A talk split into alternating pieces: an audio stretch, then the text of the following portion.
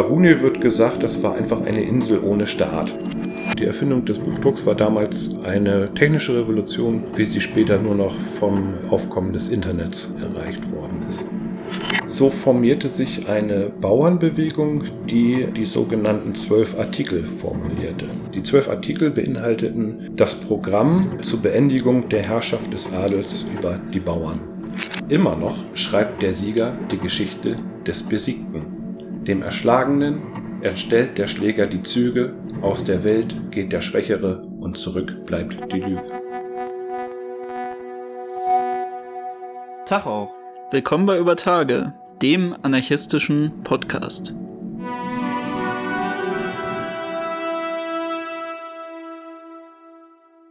Heute in der 65. Folge von Über Tage machen wir eine kleine Reise, nämlich eine Europareise durch die Freiheit. Und das Ganze tun wir nicht alleine, denn wir beide sind jetzt auch nicht die besten Historiker. Wir haben uns einen ganz besonderen Gast dafür ins Boot geholt, nämlich Helge Döring. Schön, dass du da bist. Stell dich doch vielleicht erstmal vor. Ja, Helge Döring heiße ich, das ist ganz richtig. Äh, ich bin Mitarbeiter im Institut für Syndikalismusforschung. Also mein eigentlicher Schwerpunkt ist Arbeiterbewegung, vornehmlich im deutschsprachigen Raum, 19. bis 20. Jahrhundert. Und das, was ich heute frei referieren werde, geht ein bisschen darüber hinaus und nicht nur ein bisschen, sondern eine Europareise durch die Freiheit beinhaltet alle Epochen von Mittelalter und über die äh, Antike bis hin, das sage ich dann später. Ich muss eins vorweg schicken, dies ist kein wissenschaftlicher Vortrag. Ich werde ihn frei halten und für manche der Epochen, die ich benenne, bin ich auch nicht gebildet genug. Aber ich hoffe, dass trotzdem dieser Vortrag einiges an Interesse regen wird und auch aufzeigen wird, dass Geschichte immer bedeutet, die Welt in ihren äh, Epochen umfangreich zu betrachten und nicht nur an einer Epoche kleben zu bleiben. Ja, und du hast es ja gerade schon angemerkt, wir werden ja wirklich jetzt Jahrtausende der vor allem eben europäischen Menschheitsgeschichte, aber nicht nur europäisch, wie ihr ähm, merken werdet, durchgehen. Und das heißt natürlich, es wird ein wenig Zeit in Anspruch nehmen und dementsprechend wird diese Folge auf zwei Teile aufgeteilt werden. Wir wissen noch nicht genau, wo gleich der Cut kommen wird, aber irgendwann wahrscheinlich, äh, ich gehe jetzt mal vom Mittelalter aus, wird er kommen. Da bin ich natürlich gespannt und Deswegen starten wir jetzt direkt rein mit der modernen Geschichte. Das ist ja jetzt auch hier direkt das Besondere von Anfang an, dass wir in dem modernen starten und dann weiter zurückgehen. Oh ja, mhm. das ist mal unüblich. Ja, ich bleib erstmal für das Entree äh, im 20. Jahrhundert und äh, zitiere Bertolt Brecht. Immer noch schreibt der Sieger die Geschichte des Besiegten. Dem Erschlagenen erstellt der Schläger die Züge, aus der Welt geht der Schwächere und zurück bleibt die Lüge. Ich beginne mit dem Gebiet Kurdistan in der aktuellen Situation. Auf dem Gebiet des heutigen Kurdistan haben sich selbstverwaltete Strukturen etabliert, die jenseits von Staatlichkeit und Kapitalismus existieren. Dies ist eine relativ neue Entwicklung, vor allem in dem Sinne, als dass diese Entwicklung freiheitlich-emanzipatorische Züge angenommen hat.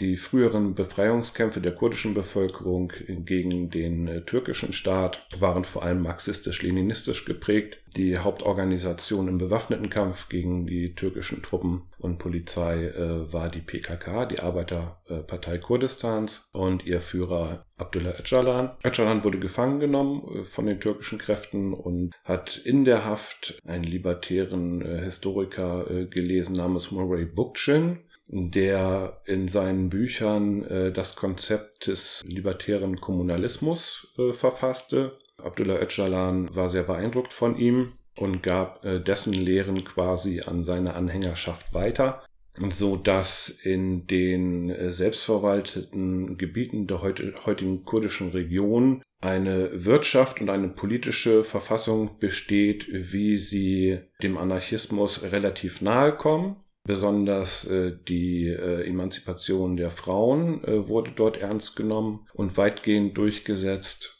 Die Wirtschaft ist selbstbestimmt, nur ist die kurdische Region abhängig von anderen Staaten und wird bedrängt und kriegerisch bedrängt, äh, so dass in den vergangenen Jahren die kurdischen Selbstverteidigungseinheiten äh, zum einen gegen den sogenannten Islamischen Staat kämpfen mussten und zum anderen auch sich gegen die äh, türkische Invasion zur Wehr setzen mussten. All diese kriegerischen Auseinandersetzungen haben natürlich eklatante Auswirkungen auf das friedliche Leben in Kurdistan. Und für uns ist es vielleicht wichtig festzuhalten, dass die Art und Weise, wie dort organisiert wird, wie dort produziert wird und wie die Menschen am gesellschaftlichen und am politischen Leben teilhaben können, den anarchistischen Prinzipien relativ nahe kommen. Das bedeutet, es gibt Parallelen, nicht nur außenpolitisch, sondern auch innenpolitisch zur Situation im revolutionären Spanien von 1936. 1936 fand in Spanien ein, äh, ein Putsch der Generäle gegen die äh, Republik statt.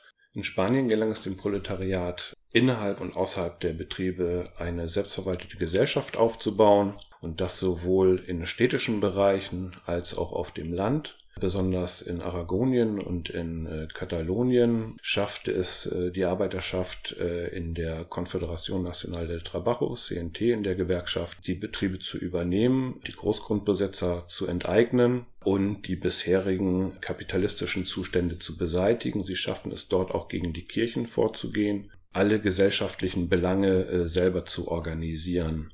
Daneben tausch, äh, funktionierte der Austausch äh, zwischen Stadt und Land, zwischen industrieller Produktion und landwirtschaftlicher Produktion. Diese revolutionären Errungenschaften mussten gleichzeitig verteidigt werden gegen die Truppen von Francisco Franco, der 1936 gegen die Republik putschte.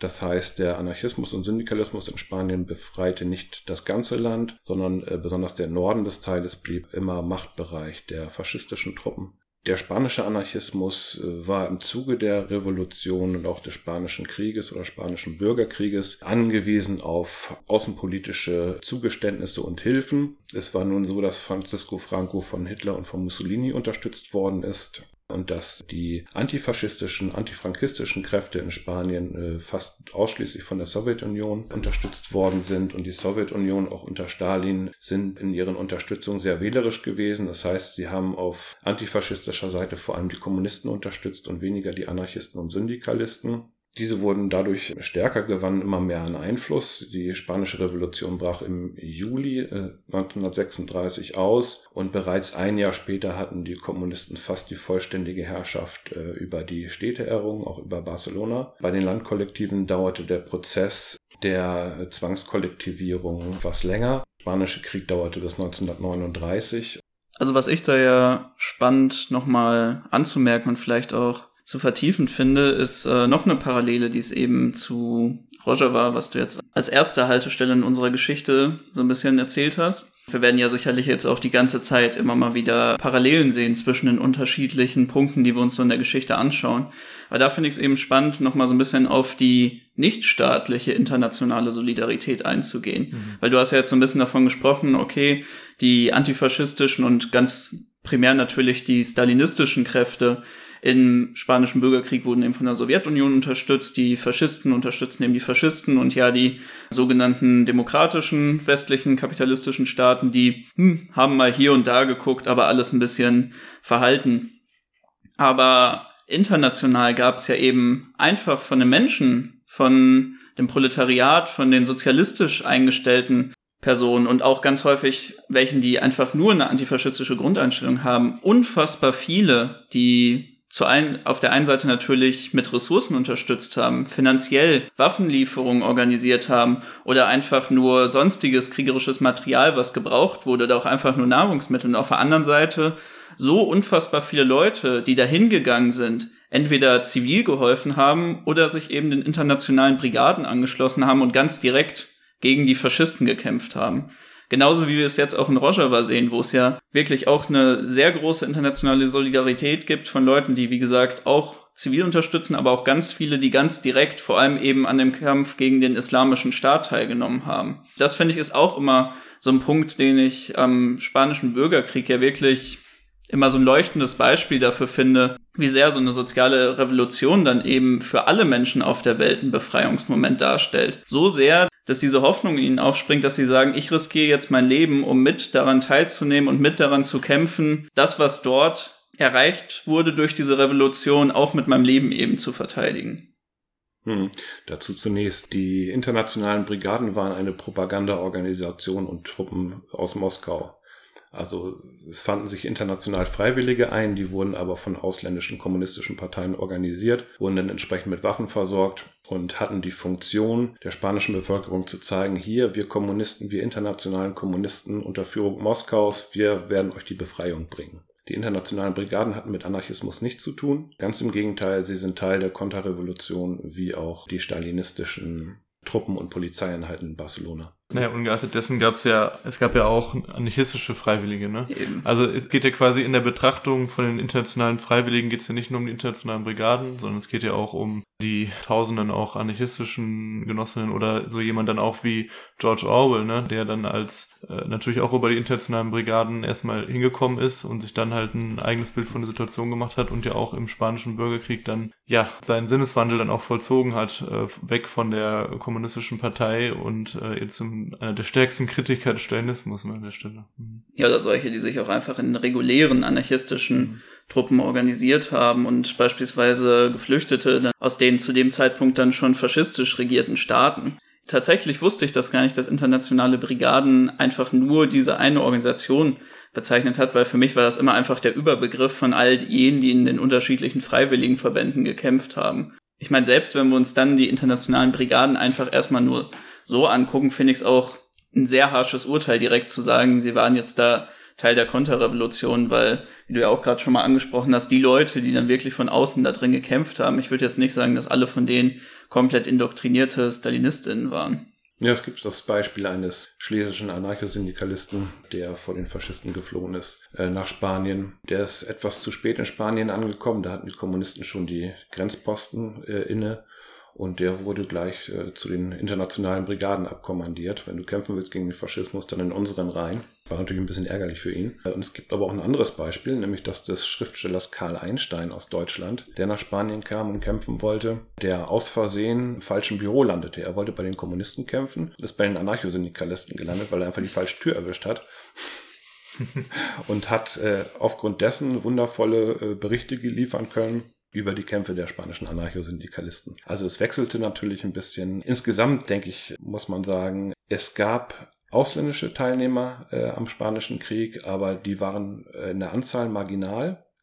Das meiste hat die spanische Bevölkerung, die spanische Arbeiterklasse selber gemacht. Sie haben selber die Kasernen gestürmt, sie haben sich selber die Waffen beschafft. Es war so ein bisschen ähnlich wie bei den Guerilleros gegen Hitler überall, die gesagt haben, Mensch, wenn, wenn du bei uns mitkämpfen möchtest als Partisane, dann brauchst du auch eine Waffe. Wenn du keine Waffe mitbringst, nützt du uns nichts. Das heißt, Freiwillige müssen ja auch versorgt werden, die haben Hunger, die haben Durst, die brauchen eine Waffe, brauchen eventuell noch eine Ausbildung an der Waffe und das ist in den konkreten Kampfhandlungen eigentlich schon logistisch fast zu viel verlangt. Das heißt also massenhaft ausländische Freiwillige, wenn die kein Spanisch können zudem, Spanier haben damals auch kein Englisch gesprochen oder wenig Englisch gesprochen.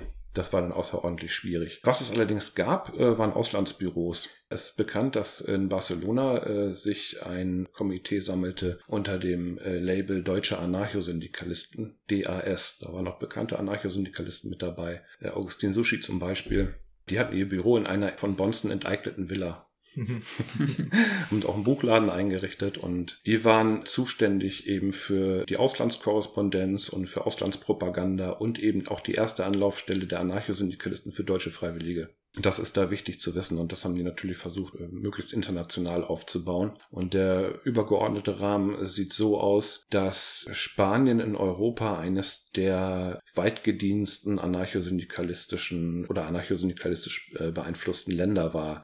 Der Anarchosyndikalismus hatte in den 20er Jahren unterhalb der Arbeiterschaft die Mehrheit, zum Beispiel in Portugal. In Spanien stand es auf der Kippe, die haben sich die Mehrheiten geteilt mit den Sozialdemokraten. In den übrigen Ländern Europas sah das so aus, dass die Sektion der internationalen Arbeiterassoziation, denen sie angehörten, also der anarchosyndikalistischen Internationale, die hatten innerhalb der Gesamtarbeiterschaft kaum etwas zu sagen, kaum etwas zu bestellen. Sie konnten ein bisschen Solidarität organisieren, sie konnten das Sekretariat stellen der Internationalen, das konnten sie alles tun. Aber letztendlich war die spanische Revolution eine Sache des spanischen Proletariats. Am besten hätte man den Spaniern 1936 helfen können, indem man im eigenen Land etwas Ähnliches entfacht und dann international sich austauscht, aber die spanische Revolution war international sehr auf sich allein gestellt. Das sind so die Fakten, die tun ein bisschen weh, aber es war leider so. Spanien war 1936 einer der letzten Ausläufer, wo man sagen kann, äh, da hat das anarchosyndikalistische Proletariat noch irgendwelche Mehrheiten gehabt. 1936 hatten sich weltweit eher Diktaturen etabliert. In Südamerika wurden die anarchosyndikalistischen Gewerkschaften fast ausgeschaltet, die dort sehr stark waren im Übrigen. In Portugal war Diktatur, in einigen Ländern auch und es begann eine weltweite Faschisierung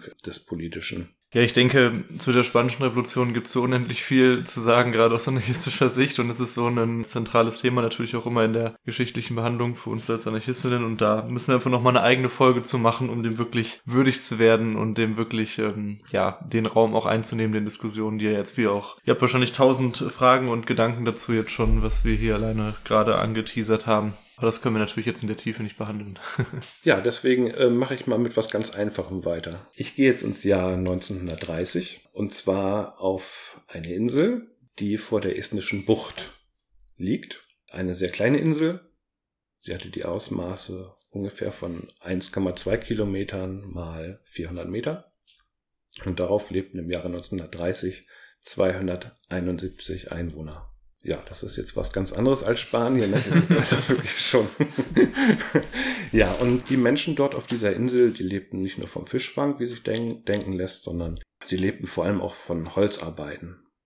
Also auf dieser Insel konnte jeder im Prinzip alles an Handwerk. Ja, ihren Export bestritten sie äh, dadurch, dass sie Boote, Holzboote exportierten, die sehr begehrt waren. Diese Insel ist gewissermaßen in der Zeit stehen geblieben, weil die Bewohner dort, die sprachen Runöisch. Runöisch war jetzt, kam nicht aus dem Estnischen, das war auch kein Russisch und so, das war altes Schwedisch. Das war das, was die in, in, Schweden vor 200 Jahren sprachen. Das hat sich auf dieser Insel erhalten. Dadurch eben auch so ein bisschen Bräuche und Sitten und die waren da ganz gut selbstverwaltet und hielten das Prinzip der gegenseitigen Hilfe auch sehr hoch. Sie teilten sich zum Beispiel die äh, Maschinen auf, sie teilten sich die Mühlen auf wenn jemand auf dem Feld nicht fertig wurde oder mit dem Hausbau rechtzeitig, dann wurde sich untereinander geholfen. Alles das besagen Berichte aus Runö. Es war natürlich ein enges Zusammenleben. Äh, man wusste, wie der andere tickt. Die Insel war unterteilt, also sie hatte natürlich auch eine politische Struktur. Sie war unterteilt in 27 Gehöfte. Also Landwirtschaft und der jeweils älteste von dem Gehöft wurde in den Rat bestimmt.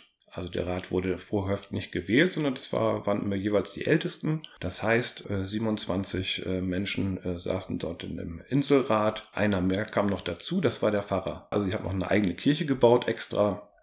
Und die wurde irgendwann vernichtet, ich glaube durch eine Sturmflut oder was, und haben sie wieder aufgebaut.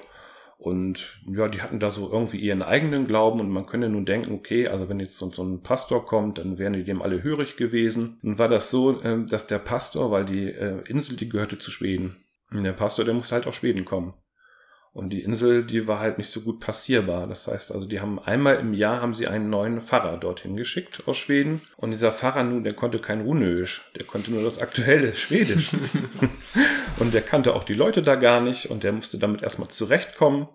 Das heißt, dieser äh, Pfarrer, der war viel abhängiger von der Bevölkerung als die Bevölkerung von diesem Pfarrer. Aber irgendwie brauchten die den wohl und der hat den, äh, war dann eben auch mit im Rat vertreten. Die haben sich da ganz gut verstanden. Es ist halt schon ein Wunder, also dass diese Insel, die Berichte, die ich habe, sind aus dem Jahre 1930, die beschreiben auch so ein bisschen das Zusammenleben und wie die dort äh, produziert haben, wie die Bevölkerung ungefähr zusammengesetzt waren. Also es waren jetzt nicht nur reine Runöer, die haben auch mal angeheiratet, dann kamen noch ein paar Ästen dazu und so weiter. Und die haben auch klare Regeln dafür gehabt, dass man mit diesen 271 Einwohnern, dass man so ein bisschen diese Inzucht in den Griff kriegen musste. Das heißt, die haben so eine, naja, Verheiratungspolitik betrieben, die so ein bisschen über die Gehöfte hinausging, so. Also, ja, das haben die irgendwie alles so weit wohl hinbekommen.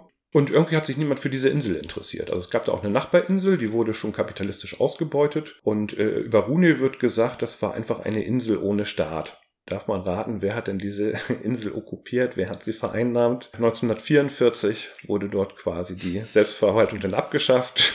Kapitalistische, äh, staatskapitalistische Machenschaften hielten dort Einzug. Und es war die Sowjetarmee, die einfach gesagt hat, hier, das brauchen wir für unser Gebiet.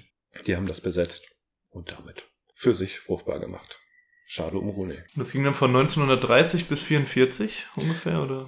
Nee, also die Inseln, also ähm, überliefert sind so diese ältesten Strukturen von 1341, glaube ich, war das. Wow. Wow. Also 1341 müsste doch auch ungefähr die Zeit gewesen sein, in der dann die ja letzten Kreuzzüge nach Estland gekommen sind, weil da wurde ja das Baltikum dann vom Deutschen Orden und äh, den Schweden, glaube ich, unterworfen. Weil ich finde das ganz spannend. Ich hatte nämlich auch über die Insel kurz was gelesen, weil ich jetzt im Frühjahr in Estland gewesen war. Wir hatten nämlich noch dann überlegt, ob man vielleicht mal irgendwie mit einer Fähre dahin kommt, aber ich kann nur sagen, in Estland irgendwo außerhalb von den großen Städten hinzukommen, ist eine absolute Tortur mit dem öffentlichen Nahverkehr. Ja, hat sich das so gehalten, ja? Ja. Ja. Also vielleicht gäbe es sie auch heute noch dort. Ich habe bei YouTube tatsächlich mal ein Video darüber gefunden. Also ein Stummfilm ist das. Also es wirkt jetzt nicht so originell, wie ich das vielleicht gerade erzählt habe. Also es wirkt eher hm, leicht bedrückt, arbeitsam. Naja, also das, was ich erzählt habe, das sind so halt diese Strukturen und das mit der gegenseitigen Hilfe hat wohl auch ganz gut funktioniert dort. Musste auch funktionieren, die waren ja auch rauen Witterungen ausgesetzt. Aber ich bin schon froh, dass ich in der Stadt lebe. Nach Hune kommt 1917 bis 1922. Jetzt wird es wieder ein bisschen gewalttätiger. Das ist nämlich die Zeit der russischen Revolution und der zunächst freiwilligen Kollektivierung und der Enteignung von Fürstengütern die Jahre darauf umgewandelt bzw. niedergeschlagen worden sind durch die Bolschewisten. Die russische Revolution war zunächst auch eine soziale Revolution. Und in der Revolution kämpften auch Anarchisten und Syndikalisten mit. Im Zuge der Zentralisierung und Bolschewisierung äh, mit Leo Trotzki und äh, Lenin wurden die Maßnahmen totalitär und sie wurden zentralistisch ausgerichtet. Das heißt, mit freier Selbstverwaltung war es nicht lange hin. Es gab dennoch ein paar Gebiete, die eine relativ lange Selbstverwaltung noch fortdauern konnten. Zum einen die Insel Kronstadt und zum anderen weite Teile der Ostukraine. In der Ostukraine formierte sich unter Nestor Machnu eine Bauernarmee mit mehreren Zehntausend Kämpfern, zu Pferde und leicht bewaffnet. Und diese Bauernarmee trotzte zum einen den bolschewistischen Truppen aus dem Norden und zum anderen den Truppen der sogenannten Weißen im Süden. Das waren Truppen vor allem aus Österreich und aus den ehemaligen Mittelmächten, die im Zuge des Separatfriedens Russland mit, den, äh, mit dem Deutschen Reich dort ihr Unwesen trieben. Das heißt, äh, diese Bauernarmee vollzog zunächst die äh, Revolution, auch eine soziale Revolution und hatte schließlich einen Zwei-Fronten-Krieg äh, zu führen. Es war vor allem eine Bauernarmee, es gab dort relativ wenig Industrie. Die Machno-Bewegung hatte einen festen Rückhalt äh, in der Bevölkerung der Ukraine, das war ganz wichtig wichtig, was später auch für andere Partisanenbewegungen galt, nämlich, dass wenn sie ständig an Fronten kämpfen und Krieg äh, führen, ja auch was essen müssen, ja auch irgendwo unterkommen müssen, ja auch irgendwo die Pferde versorgen müssen. Und dafür braucht es einfach eine Infrastruktur, die äh, direkte Hilfe anbietet, direkte Hilfe vollzieht und eben auch eine loyale Bevölkerung, die sich nicht einschüchtern lässt von fremden Truppen so entstand eine Wechselwirkung aus Kämpfern und bäuerlicher Bevölkerung. Die Machno-Bewegung bildete auch äh, feste Einheiten heraus und auch einen Geheimdienst, der darüber aufklären sollte, wo die feindlichen Truppen stehen, wo sie ins Landesinnere eindringen, wer mit ihnen kollaboriert und so weiter. Diese Reiterarmee unter Nestor Machno ist vielleicht nach oder vor Napoleon die äh, Feldherren technisch das, das Genialste, was es wohl gegeben hat, weil sie waren äh, sowohl den Truppen aus dem Süden als auch aus, aus dem Norden äh, unterlegen und führten mit viel List und äh, Tücke ihre Kämpfe. Sie gingen dabei äh, sehr brachial vor. Es ist bekannt, dass sie oft keine Gefangenen machten. Äh, sie konnten diese Gefangenen schlicht auch nicht versorgen. Sie standen unter Dauerfeuer. Sie besaßen eine ähnliche Durchschlagskraft und Brachialität wie ihre Feinde. Sie konnten sich letztlich etwa drei Jahre halten, dann wurden sie doch aufgerieben und große Teile der Machno-Bewegung äh, flüchtete in, in die Nachbarstaaten, auch nach Rumänien. Machno selber landete schließlich im Pariser Exil und starb dort 1934. Und über diese Bewegung gibt es eine zentrale Aufzeichnung von einem engen Weggefährten von Nestor Machno, nämlich Peter Aschinow. Es ist auch in jüngster Zeit ist viel Literatur darüber erschienen. Das soll so zu Machno sein. Wohl eine Frage hätte ich da jetzt, wo man schon mal mit einem Historiker darüber sprechen kann, wo ich äh, extrem wenig bislang zugefunden habe. Du hast ja gerade angesprochen, dass Teile der Machnowtschina dann auch nach Rumänien geflohen sind. Gab es das eigentlich wie in anderen geschichtlichen Fällen, dass bewaffnete Verbände auch in anderen Staaten dann noch überlebt haben und versucht haben, sich dort neu zu organisieren? Weil es gibt ja solche Beispiele, nehmen wir die äh, Gomendang, die dann nach äh, Myanmar oder damals Burma geflohen sind oder Rote Khmer, die dann irgendwo ins Grenzgebiet zu Laos gegangen sind und dort dann weiterhin ihr Unwesen getrieben haben. Jetzt mal ein positives Beispiel. Gab es sowas auch bei Mach bei den Machen of China? Ja, das hätte ich beinahe vergessen zu sagen. Ja, es gab ja doch große Mengen, die nach Rumänien gegangen sind und die kamen dann da an, waren hungrig und standen in Waffen Soziale Banditen. ja, und es gab, gab leider ja nicht diese Unterstützungsstrukturen für Machno im Ausland. Und die sind in Rumänien dadurch aufgefallen, dass sie Banküberfälle begangen haben, dass sie weiterhin ja, ums Überleben kämpften. Es hörte da ja nicht auf. Das ist soweit überliefert, auf jeden Fall. Und die äh, rumänischen sogenannten Sicherheitsbehörden hatten alle Hände voll zu tun. Das glaube ich. Spannend. Ja, machen wir es ein bisschen gewaltfreier jetzt. Nee, machen wir nicht. 1871, kommen wir ein bisschen zur Pariser Kommune. Preußen führte oft Kriege, Frankreich führte auch oft Kriege, führten oft Kriege gegeneinander und 1870 war es mal wieder soweit. Offiziell hat Frankreich Preußen den Krieg erklärt. Preußen hat sehr gerne darauf geantwortet und äh, auch schließlich gewonnen, so dass Anfang 1871 ein Frieden geschlossen werden kann, der von Versailles wo es aber, wenn zwei Große sich streiten, eine Bevölkerung gab in Paris, die schon gut proletarisiert war und äh, die in so einem Machtvakuum sich dachte, Mensch, wenn die sich schon gegenseitig bekriegen jetzt gerade, dann gucken wir mal, was wir hier an sozialer Situation verbessern können. Und das taten sie dann auch, indem sie freie Wahlen einführten, indem sie sich selbst regierten, indem sie Arbeitsbedingungen verbesserte, indem sie zum Teil äh, kollektivierte, indem sie Frauen endlich den gleichen Lohn zahlten wie den Männern, und äh, ihnen kam dabei zugute, dass die sogenannte Nationalgarde sich auf äh, Seite der äh, Revolutionäre schlug. Die Nationalgarde war damals die Edeltruppe Frankreichs. Die waren sehr gut ausgerüstet, auch militärisch. Dann war es so, nach dem Friedensschluss wollte die offizielle Exilregierung die Artillerie abziehen aus Paris und die Pariser Kommunaden haben sagten, nein, ihr kriegt unsere Artillerie nicht, wer weiß, ob ihr die gegen uns anwendet. Nun gab es Versuche, die doch heimlich zu klauen von den äh, offiziellen Regierungstruppen. Es hat nicht geklappt. Irgendwann wurde Preußen dann noch etwas gnädiger gegenüber der offiziellen französischen Regierung, damit sie ihre inneren Angelegenheiten zugunsten neuer Herrschaftsformen äh, etablieren können oder reetablieren könnten. Das haben sie dann auch gemacht. Außer Paris gab es nur in Lyon noch eine kurzlebige Selbstverwaltung. Ansonsten blieb die äh, Revolution auf Paris beschränkt. Das ist schon mal ein Fehler. Aber da konnte man damals nichts machen.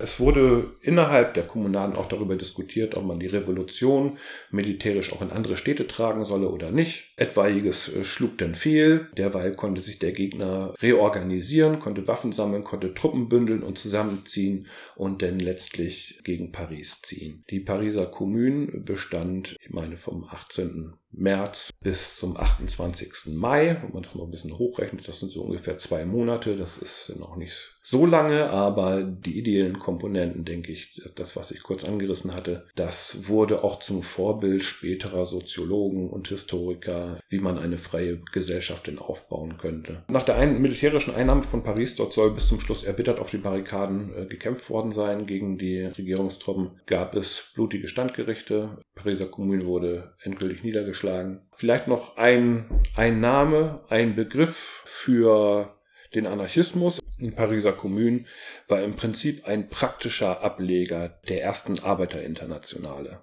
Und innerhalb dieser ersten Arbeiterinternationale formierten sich im Groben zwei Flügel. Der eine war zentralistisch organisiert oder orientiert politisch und der andere war föderalistisch orientiert. Der zentralistische ist derjenige, wo später äh, die Marxisten drauf aufbauten und der föderalistische ist der, wo die Anarchisten drauf aufbauten. So kam es denn auch innerhalb der Pariser Kommunaden äh, zu Richtungskämpfen auf Seiten der Föderalisten und des Anarchismus oder des frühen Anarchismus ist die äh, Person Louise Michel entscheidend, auf die ich gerne hinweise. Eine Frau, die aktiv auf den Barrikaden kämpfte, aber sich auch ins politische Geschehen mit einmischte. Ich denke, die Pariser Kommune ist ja auch wirklich, äh, du hast ja gerade erwähnt, dann dieser praktische Ableger der ersten Internationalen, dann auch, ja, so die erste Erfahrung für diese modernere sozialistische Bewegung, sage ich jetzt mal, die dann, die dann entstanden ist. Ich glaube, es ist ja wirklich so der Wegweiser dann auch für vieles, was dann später gekommen ist. Sowohl in die eine als auch in die andere Richtung. Ne? Es wurden die beiden sozialistischen Flüge haben natürlich unterschiedliche Lehren daraus gezogen und ich glaube, sowohl die Anarchisten haben daraus äh, Lehren gezogen im Sinne von, dass ja man da pro Dorf vielleicht teilweise ein bisschen anpassen muss, was dann auch so Antastung von also Banken und Eigentum und so weiter angeht, weil die haben ja schon eine eher unrühmliche Rolle, muss man dann leider ja auch sagen, ein bisschen gespielt während der äh, Pariser Kommune und die Bolschewiki haben natürlich auch ja dann ihre Lehre letztendlich daraus dann späteren gezogen und darauf dann ja auch so ein bisschen ihre ihren Zentralismus auch nochmal begründet. Das ist auch, denke ich, ganz spannend, dass, dass das so ein, obwohl es nur zwei Monate waren, wirklich ein herausragendes Ereignis für die spätere Entwicklung der anderen Revolutionen auch dann war. Ja, so kann man das sehen, wobei die Hauptrevolution oder die wahrscheinlich nachhaltigste Revolution war die französische Revolution. Und äh, die politischen Konstellationen der Pariser Kommunen bauten alle darauf auf. Hm. Jetzt wird es nicht ganz friedlich, aber zum Schluss wieder friedlich. Und zwar nenne ich mal die Märzrevolution äh, in Deutschland von, nicht nur in Deutschland, also von 1848 und 1849. Das war eine Zeit, in der Deutschland noch nicht industrialisiert war, wo die ökonomischen Strukturen vornehmlich äh, landwirtschaftlich geprägt waren. Viele Regionen in Deutschland glichen noch dem Mittelalter. Vor 1848 gab es in Deutschland so etwas wie eine bleierne Zeit. Nach den napoleonischen Kriegen wurden die politischen Verhältnisse restauriert. Alle Erinnerungen an äh, freiheitliche Bestrebungen, an französische Revolution sollten vernichtet werden. Es gab gegen intellektuelle Radikale, gegen Sozialisten gab es Berufsverbote, die Karlsbader Beschlüsse. Der Hauptmacher dieses Friedens äh, war Fürst von Metternich, wo es heute ja noch diesen tollen Sekt von gibt. Mm. Der Ah, der müsste eigentlich zum Kotzen schmecken.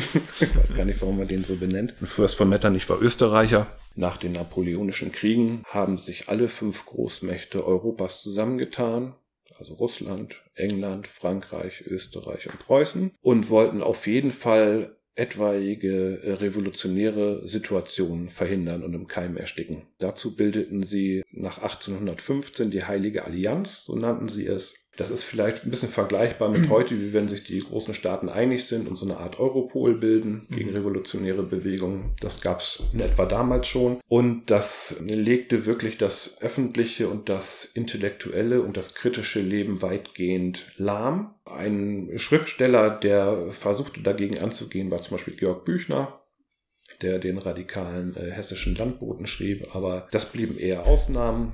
Allmählich formierten sich Gruppierungen wie der Bund der Kommunisten. Ich kann vielleicht noch Heinrich Heine nennen als Schriftsteller oder die revolutionären Dichter Georg Herweg, Ferdinand Freiligrath, die alle wunderschöne Zeilen schrieben auf die Freiheit, auf die Revolution. Und es sollte 1848 dann auch losgehen, vor allem in Berlin und in Dresden. Das waren die Jahre, wo auch Bakunin, Michael Bakunin, der russische Anarchist, nach Deutschland kam und wo auch Richard Wagner mit auf den Barrikaden gekämpft haben soll. Das ist immer die berühmte Erzählung, dass sie gemeinsam in Dresden da ja, genau. Seite an Seite standen. Danach haben sie sich ja etwas entzweit politisch. das denke ich auch. Ähm, und also es nahm einen furiosen Auftakt. Jedoch konnten sich ziemlich schnell die reformistischen Kräfte, heute würde man sagen sozialdemokratischen Kräfte durchsetzen. Statt des aktiven Kampfes gegen den Feudalismus machte sich so eine Bitte-Bitte Haltung äh, breit. Äh, die Bewegung nahm appellativen Charakter an. Sie zog immer wieder vor den König mit Demonstrationen und sagte, bitte, bitte, gewährt uns noch die Meinheit, äh, Freiheits, Freiheitsmeinung. Meinungsfreiheit.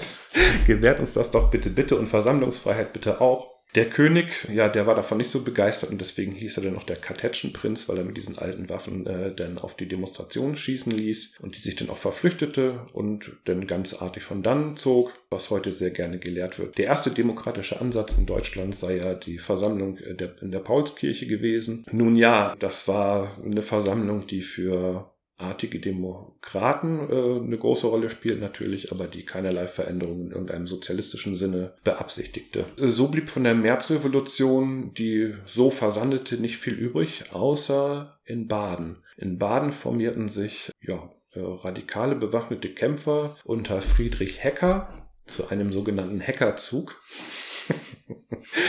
die also auch darauf aus waren, tatsächlich Enteignungen vorzunehmen, Fürsten davon zu jagen Naja, die haben halt versucht, noch irgendwie Deutschland in Aufruhr zu versetzen, blieben aber weitgehend unter sich.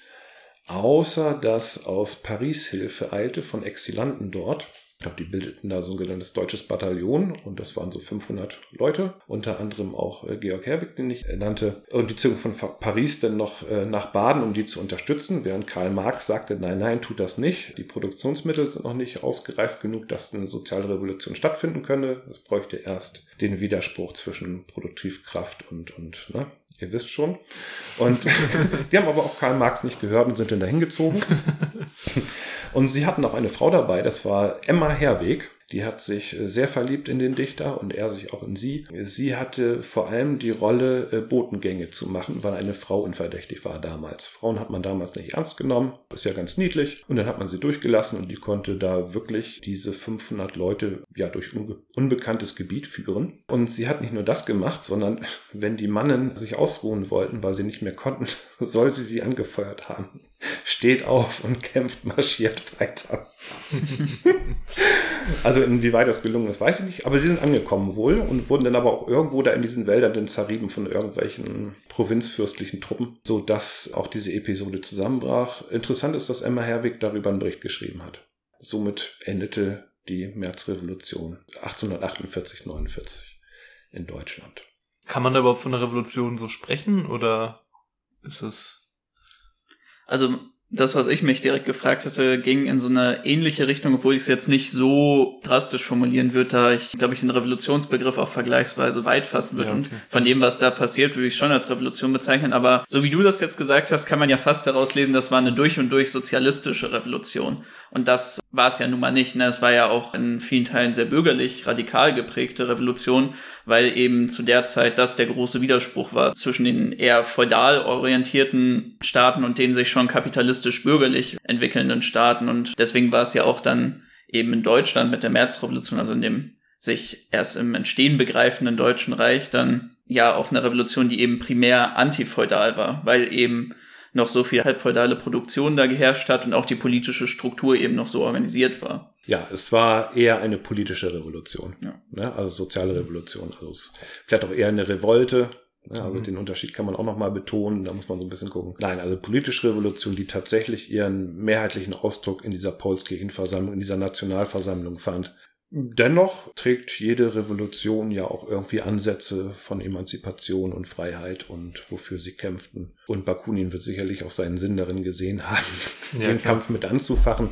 Wie gesagt, also es beschränkte sich ja auch nicht nur auf Deutschland, sondern äh, andere Revolutionäre haben auch gesagt, wir brauchen eine europäische Revolution, wir brauchen eine Revolution in möglichst vielen Städten und Hauptstädten in Europa. Und das darf nicht auf Berlin oder auf Paris oder auf London irgendwie beschränkt mhm. bleiben. Das erinnert mich immer so ein bisschen, wo du jetzt meintest, das hat natürlich immer Anteile. Ich weiß nicht mehr genau, um welchen Krieg es sich da gehandelt hat, weil ich das gerne mal durcheinander werfe, aber das stammt auch aus dem Buch Bandits von E.G. Hobsbawm, worüber wir mal die soziale Banditenfolge gemacht haben. Und dann geht es, glaube ich, um die Kriege in Sizilien, wo es ja dann auch die Konfrontation zwischen den unterschiedlichen Königshäusern gab und wo dann ja so ein einfacher Bauer aus Sizilien dann gefragt wurde, warum kämpfst du denn jetzt eigentlich für König so und so? Und er dann darauf geantwortet hat, glaubst du wirklich, ich kämpfe hier mit dem, wofür ich hier einstehe, für König so und so? Nein, das war dann häufig auch einfach lokal, dass die Leute sich dann den bestimmten Truppenverbänden angeschlossen haben oder einer bestimmten Koalition und dann versucht haben, lokal andere Ziele durchzusetzen in ihrer bestimmten Region und das dann damit verbunden haben, dass sie gesagt haben, ja gut, der steht jetzt gegen den Fürst ein und wir versuchen jetzt auch einfach den dann zu verjagen, weil er halt besonders schlechte Konditionen hat, wenn es darum geht, was für Abgaben wir leisten müssen oder einfach ein unfassbar beschissener Feudalherr ist und wenn alles gut läuft, dann können wir ihn vielleicht vertreiben und werden dann einfach nur von einer etwas weiter oben liegenden Institution dann verwaltet und die interessiert sich nicht mehr so sehr für unsere Region. Ja, also die politische Gemengelage, das, die spielt immer eine Rolle. Die spielt auch später bei der Reformation, bei den Bauernkriegen eine Rolle. Und auch davor, das gibt ständig, dass eine revolutionäre Bewegung sich irgendwann zerlegt, liegt meistens auch an bündnisstrategischen Gesichtspunkten und eben auch an den verschiedenen Interessenslagen. Das äh, spielt überall eine Rolle. Wollen wir kurz Pause machen, dann hole ich mir noch mal was zu trinken hm? und gehe mal einmal pinkeln. Ja. Weißt du vielleicht Kaffee? Ich bin gar kein Kaffeetrinker. Habt ihr Wasser da? Ja. Ja, Wasser ist super. Das sind der wenigen Menschen, die ich kenne, die auch Karottensaft trinken. Das ist krass, ne? Das ist geil. Das ist wild auch aus dieser 1 Liter Packung. ja. Wir, Ja. trinken, wir trinken das in der Regel Mag aus der. diesen Glasflaschen, diesen äh, kleinen, weißt du? Mit Honig dann. Ja, Dann- die sind auch lecker, die ist sind geil. Ja. Ja, gerade waren wir bei 1848. Vier Jahre vorher gab es einen Aufstand, nämlich in Schlesien von den schlesischen Webern. Der hatte regional eine sehr große Bedeutung und es war damals so, dass äh, Homeoffice nicht so angenehm war, wie es heute vielleicht manchmal der Fall ist. Nämlich die Weberinnen und Weber, die hatten die Produktion bei sich zu Hause, wo es eh schon eng war. Die Wohnungen und Arbeiterwohnungen, die sahen aus wie, weiß ich nicht, Ist das nicht auch so ein bisschen mit diesem Platzmangel, woher der Schneidersitz kommt? Das habe ich mal irgendwo gehört. Dass der Schneidersitz dadurch entstanden sei, dass man Platz sparen wollte in seiner Manufaktur. Ja, und wenn man die Schneidersitzenden noch übereinander stapelt, dann hat man das auch im Kubik. Also die schlesischen Weber, die mussten, hatten zu Hause eben noch ihre Produktionsstätten. Und das war halt zu der ganzen Enge dann wirklich fatal. Bei Kinderreichtum, bei der ganzen Armut, die es damals gab und bei den äh, geringen Löhnen. Der Weberaufstand wurde relativ zügig niedergeschlagen, hat aber eine nachhaltige Wirkung entfaltet, äh, vor allem künstlerisch. Das äh, Gedicht von Heinrich Heine, Deutschland, wir weben dein Leichentuch, geht auf den äh, Weberaufstand zurück, genauso wie das Drama Die Weber von Gerhard Hauptmann oder auch der Weber-Zyklus von Käthe Kollwitz. Im Jahre 1789 ereignete sich die wohl nachhaltigste Revolution, zumindest der europäischen Geschichte, die sogenannte Französische Revolution, in dem der dritte Stand gegen Adel und Klerus mobil machte und sich eine Verfassung gab, die aufbaute auf der amerikanischen Unabhängigkeitserklärung von 1776. Die französische Revolution gegen den Absolutisten König Ludwig 16. war total. Der Adel wurde entmachtet. Seitdem ist äh, Frankreich keine Monarchie mehr. Innerhalb der französischen Revolution gab es verschiedene politische Strömungen, die auch in späteren Revolutionen und politischen Auseinandersetzungen eine stetige Rolle spielen sollten. Spätere autoritäre Kommunisten beriefen sich zum Beispiel stets auf die Jakobiner. Sozialdemokraten beriefen sich auf die Girondisten und auch freiheitlich-emanzipatorische Bewegungen fanden eine Strömung in der französischen Revolution mit den sogenannten Hébertisten. Es gab stets diejenigen Strömungen während einer Revolution, die sich mit den alten Mächten arrangieren wollten und Reform und Verbesserungen erlangen wollten. Das waren die Girondisten. Es gab diejenigen, die eine radikale politische Revolution wollten. Das waren die Jakobiner. Und es gab schließlich diejenigen, die eine umfassende soziale Revolution wollten, ausgehend vom tatsächlichen Willen und von den Bedürfnissen der Bevölkerung. Während der Französischen Revolution siegten zunächst die Jakobiner unter Robespierre. Robespierre wurde selber schließlich 1794 hingerichtet und danach begann der Siegeszug von Napoleon Bonaparte, der zunächst revolutionäre Forderungen mit auf seine Fahnen schrieb, aber dann selbst zu einem absolutistischen Herrscher degenerierte und schließlich zum Kaiser gekrönt wurde. Was mich da auch immer interessiert, weil das häufig auch einer der Punkte ist, die gerne bei Erzählungen über revolutionäre Umstürze so ein bisschen vernachlässigt wird. Und auch wenn ich mir so angucke, wie wir über die französische Revolution dann in der Schule gesprochen haben oder so, wie man es medial vermittelt bekommt. Wie war denn die konkrete Änderung der Lebensumstände der einfachen Bevölkerung und dort eben vor allem den Leuten, die dann als äh, aufkommendes Proletariat zumindest in den Städten tätig waren und vor allem auch den Leuten, die dann auf dem Land als Bauern tätig waren. Also wie hat sich da konkret das Leben verändert in dieser Zeit, wo man sagen kann, okay, das war jetzt dieses revolutionäre Frankreich, was ja dann für, ich glaube, zwei Jahre so wirklich existiert hatte? Ja, die Bedingung der bäuerlichen Bevölkerung blieb ja relativ gleich von den Produktionsbedingungen. Was während der Französischen Revolution aufkam, war das Wahlrecht. Wie wir heute wissen, verändern Wahlen nur bedingt etwas. Also wenn die Bevölkerung nicht kollektiviert, wenn sie nicht die Produktion selbst in die Hand nimmt und darüber entscheidet, bleibt die ganze Angelegenheit eine politische Revolution und äh, weitet sich nicht zu einer sozialen Revolution aus. Die sozialrevolutionären Ansätze der französischen, innerhalb der französischen Re Revolution waren relativ marginal.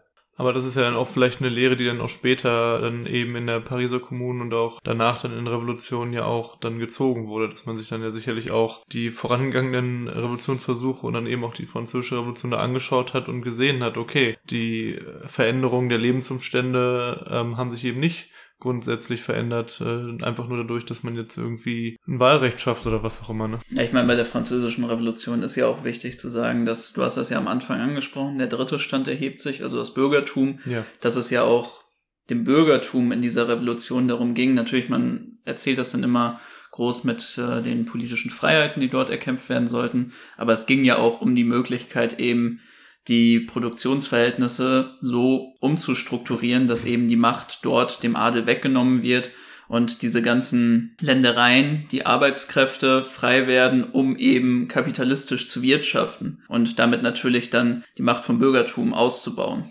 Ja, das ist ein ganz wichtiger Aspekt. In der marxistischen Geschichtsschreibung wird gerne von frühbürgerlichen Revolutionen gesprochen. Das bedeutet, dass vor allem das Bürgertum aufbegehrte. Das war auch 1848 so. Und dass der dritte Stand oder die Arbeiterschaft marginal daran beteiligt war und deren Interessen eigentlich wenig vertreten wurde. Das hat man dann auch in der Paulskirchenversammlung gesehen, 1848, 49. Und so ähnlich verhielt es sich auch während der französischen Revolution. Ähnlich verhielt es sich auch in einigen Teilen der Bauernkriegsbefreiten Gebiete ein paar Jahrhunderte vorher. Das sich ausformende Bürgertum im Prinzip die neue Macht darstellt, nicht mehr der, die alte Feudalmacht. Die wird einfach vom Bürgertum abgelöst äh, und das eigentliche Proletariat guckt in die Röhre wie vorher auch. Richtig. Zur Französischen Revolution noch. Die zentrale Parole Freiheit, Gleichheit, Brüderlichkeit ist im Prinzip eine Forderung, wie sie äh, später auch im Anarchosyndikalismus auftaucht, politische Freiheit, ökonomische Gleichheit und Brüderlichkeit im Sinne von Solidarität und gegenseitiger Hilfe, wie Peter Kropotkin es auch formulierte. Wenn diese drei Faktoren zusammenfinden,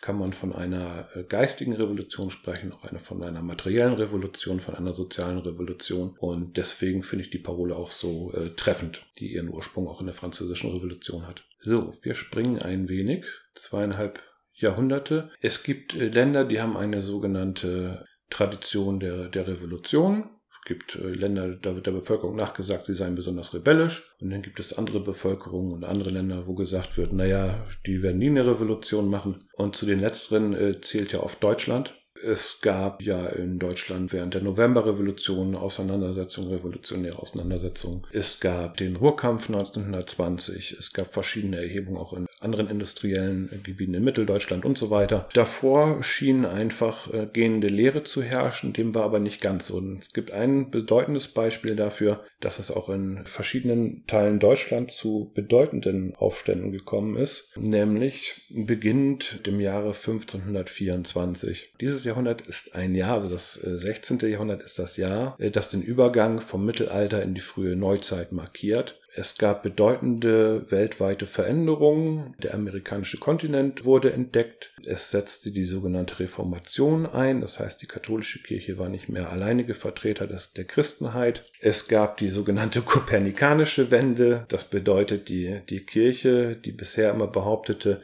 die Erde sei der Mittelpunkt der Welt und damit auch ihre Göttlichkeit und die Sonne kreise um die Erde, wurde widerlegt. Und was äh, für die Reformationszeit, äh, auf die ich jetzt komme, von besonderer Bedeutung war, war die Erfindung des Buchdrucks. Und die Erfindung des Buchdrucks war damals eine technische Revolution, wie sie später nur noch vom Aufkommen des Internets erreicht worden ist. In Deutschland, auch in Europa herrschten damals feudale Zustände, das heißt die Ländereien waren aufgeteilt nach Besitzgütern von Adel und Klerus. Äh, die Bauern, die dort lebten, waren zum Teil Leibeigene, sie mussten sich den Fürsten und den Geistlichen unterwerfen, sie mussten verschiedene Abgaben zahlen, der bekannteste ist wohl der Zehnt, bedeutet, jedes zehnte Viech musste abgeführt werden, jeder zehnte Ernteertrag musste an die Feudalgewalten abgeführt werden. Zudem wurde den Bauern oftmals untersagt, freien Fischfang zu betreiben, Felder zu roden und sie wurden in ihrer Wirtschaftlichkeit stark eingeschränkt. Es gab auch Szenen, äh, die über das rein materielle hinausgingen, äh, wo Fürsten an die Ländereien kamen und äh, dort jagen wollten. Und dann hatten die Bauern zum Beispiel die Pflicht, die Fürsten zu verköstigen. Sie hatten auch die Pflicht, alles zu dulden, was die Fürsten auf ihrem Land so trieben. Das heißt Acker verwüsten, dort ihre Späßchen, ihre sogenannten Späßchen äh, treiben lassen. Und das kulminierte dann in der Einsicht, sich geschlossen zur Wehr zu setzen. Flankiert wurde es von der Bewegung, von der reformatorischen Bewegung. Das bedeutete, dass bestimmte Teile aus der Kirche äh, sich vom Katholizismus oder von Rom abspalteten und mit den jeweiligen Landesfürsten Bündnisse eingingen gegen die Zentralmacht in Rom. Wenn zwei sich streiten, freut sich dann manchmal der dritte, das heißt der unterste Stand. Die oben reiben sich auf. Ein Teil der Kirche, eben die sogenannten Protestanten, machten Zugeständnisse. Sie forderten die Abschaffung des Ablasshandels. Ablass bedeutete, dass die Bauern für die Gnade Gottes äh, Zahlungen zu leisten hatten. Es gab damals auch fürchterlichen Aberglauben, das sogenannte Fegefeuer. Also die einfache Bauernbevölkerung wurde in Angst und Schrecken gehalten. Man muss dazu auch wissen, äh, sie waren Analphabeten. Das heißt, sie mussten auf die Predigen ihrer Priester vertrauen. Das, was die Priester sagten, galt für sie als gesetzt. Das ist so ähnlich wie mit der heutigen Medienlandschaft. Man glaubt einfach, was die da drucken und schreiben. Vielleicht ein bisschen krasser. Und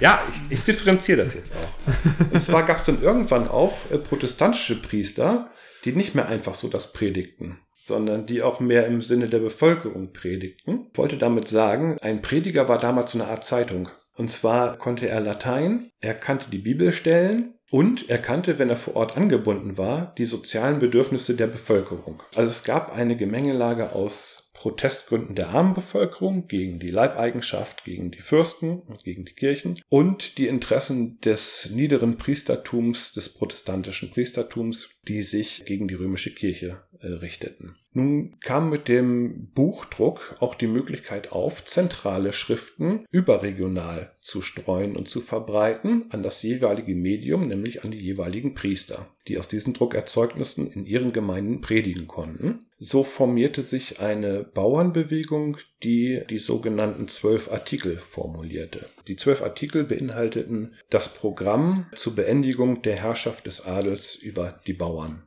Die zwölf Artikel forderten zum Beispiel die freie Jagd, den freien Fischfang, die Verweigerung von steuerlichen Abgaben. Diese zentralen Forderungen konnten überregional über äh, protestantische und revolutionäre Priester in die Gemeinden getragen werden. Das hatte zur Folge, dass einzelne oder vereinzelte Bauernproteste kulminieren konnten zu den sogenannten Bauernkriegen. Und die begannen in Teilen im Jahr 1524 und brachen vollends aus im Frühjahr 1525. Die Verbreitungsgebiete war, lagen vor allem in Thüringen, in Schwaben und in Tirol. In Tirol konnten sich die Erhebungen bis 1526 halten. Die übrigen Bauernverbände wurden bereits äh, frühzeitig aufgerieben. Die Bauern waren den Heeren der Adligen stark unterlegen, was die Bewaffnung anging. Die Bauern hatten einfache Waffen und vor allem Verteidigungswaffen, während die Herrschaften äh, Panzerrüstung hatten, Lanzen und auch zu Pferde unterwegs waren. Eine Besonderheit der Bauernkriege lag auch darin, dass die Bauern sich überregional nicht einheitlich koordinieren konnten. Das heißt, die fürstlichen Verbände hm, konnten nach und nach die Bauern Heere schlagen, konnten sich wieder sammeln, konnten sich wieder stärken und fassen, um dann den nächsten Bauernhaufen niederzuwerfen. Eine beeindruckende Persönlichkeit auf Seite der Bauern war der Priester Thomas Münzer. Das ist ein Name, an dem sich, also es war äh, vor allem der Gegenspieler von Martin Luther, denn zunächst waren die Bauernerhebungen bzw. die Proteste der Bauern auch mitgetragen vom gesamten Protestantismus eben auch von Martin Luther, aber Martin Luther äh, ließ sich dann einkaufen von den herrschenden Gewalten und äh, wendete sich fortab gegen die Revolution und gegen die Bauernrevolten, während Thomas Münzer, der damals fast ebenso bekannt war wie Martin Luther, für die Revolution einsetzte. Und da der Buchdruck erfunden war, das Zeugnisse ihrer Pamphlete, wo sie sich gegenseitig bekämpfen, anfeinden und naja, Argumente austauschen oder wie auch immer. Thomas Münzer soll der erste gewesen sein, der direkt zu seinem Publikum sprach während der Predigt, während es vorher üblich war, dass der Priester dem Publikum den Rücken zukehrte. Ah. Von Martin Luther ist bekannt, er hat die Bibel übersetzt äh, in die deutsche Sprache, damit eben auch die gemeine Bevölkerung die Bibel verstehen konnte und äh, anwendbar machen konnte, während die katholische Kirche doch sehr äh, elitär war. Von Luther sind ja auch echt viele Zitate überliefert, wo er sich allgemein sehr feindlich gegenüber der Bauernschaft äußert oder sehr verachtend auch. Nicht nur gegenüber den Bauern. Nee, natürlich auch gegenüber Juden und allem und Frauen und was ihm gerade sonst so vor die Flinte kam, ja. Martin Luther, eine autoritäre Persönlichkeit, die in der Geschichte recht hochgehalten wird. Es gibt so eine grobe Linie von Martin Luther über Friedrich II. von Preußen, über Bismarck bis hin zu Wilhelm II. Und den letzten sage ich jetzt nicht. Oder den vorletzten, wir wissen es nicht. Gut, aber das nur ganz grob. Ja, aber da kann man jetzt in Zukunft, wenn ihr dann über Luther redet, immer schön Münze entgegenhalten. Ja, Thomas Münzer. In der DDR ja auch wirklich so der Christ, der immer ganz hoch in Ehren gehalten wurde, ne? So der Nationalheld der DDR. Aber bezüglich der Bauernkriege finde ich auch noch ganz spannend, weil das war so ein bisschen das, was mir da den Zugang zu eröffnet hatte. Und zwar das Buch von Federici Caliban und die Hexe, wo sie ja auch sehr stark auf die Ketzerbewegung eingeht, die zur gleichen Zeit eigentlich dann aus dem Protestantismus sich entwickelt hatten. Und auch ein lokales Beispiel hier, was ja auch gerne geschichtlich unterschlagen wird, das Münsteraner Täuferreich. Also es gab ja ganz unterschiedliche Ketzerbewegungen. Ich würde auch sagen, da kann, kommt man natürlich auch schnell bei der Quellenlage gerne mal in eine Idealisierung davon. Aber zumindest von dem, was wir ja jetzt über das Münsteraner Täuferreich wissen, ist ja einmal, dass es auch über einen gewissen Zeitraum Bestand hatte und sich dort eine Gesellschaft entwickeln konnte, aber auch gleichzeitig, dass neben den ganzen christlichen Thematiken es auch eine sehr starke soziale Komponente von dem Ganzen gab, wo Eigentum umstrukturiert werden sollte und die Rechte der Bauern für die Zeit damals wirklich sehr radikal verbessert werden sollten. Für alle die, die vielleicht mal Münster besuchen, was ganz spannend ist, ihr könnt heute noch die Käfige an dem, ich weiß gar nicht, ob es Münsteraner Dom heißt, auf jeden Fall an der Kirche in der Altstadt sehen, in denen dann später die führenden Köpfe des Täuferreichs aufgeknöpft wurden. Ja, es gibt ja zu jeder bedeutenden Revolution auch so Nachgeschichten und äh, die Wiedertäufer sind ganz klar eine sehr aktive Fortführung der Bestrebung der Bauernkriege. Die Bauernkriege haben 1525 auch durchaus in Städte reingewirkt, aber da war es dann meistens eher das Bürgertum, was wir eben schon hatten, mhm. äh, die tragende Kraft der politischen Revolution dort, während in den agrarisch geprägten Gebieten eben auch der dritte Stand eher das Sagen hatte. Aber die Bauernkriege, genau, die hatten Auswirkungen bis ins äh, Münsteraner Land hinaus. Ja. Ja, ich denke, das sind doch auch gute Schlussworte für unseren ersten Teil. Wir werden dann auch wieder mit der Bauernschaft ansetzen in unserem zweiten Teil, den ihr dann nächste Woche hören könnt. Mir hat es auf jeden Fall viel Spaß gemacht und ich bin gespannt, wenn wir jetzt so uns in Richtung Antike und Frühgeschichte bewegen, was wir da noch so Aufregendes finden werden. Und dann jetzt schon mal danke und wir hören uns dann nächste Woche. Ja, vielen Dank. Glück auf. Glück auf. Glück auf.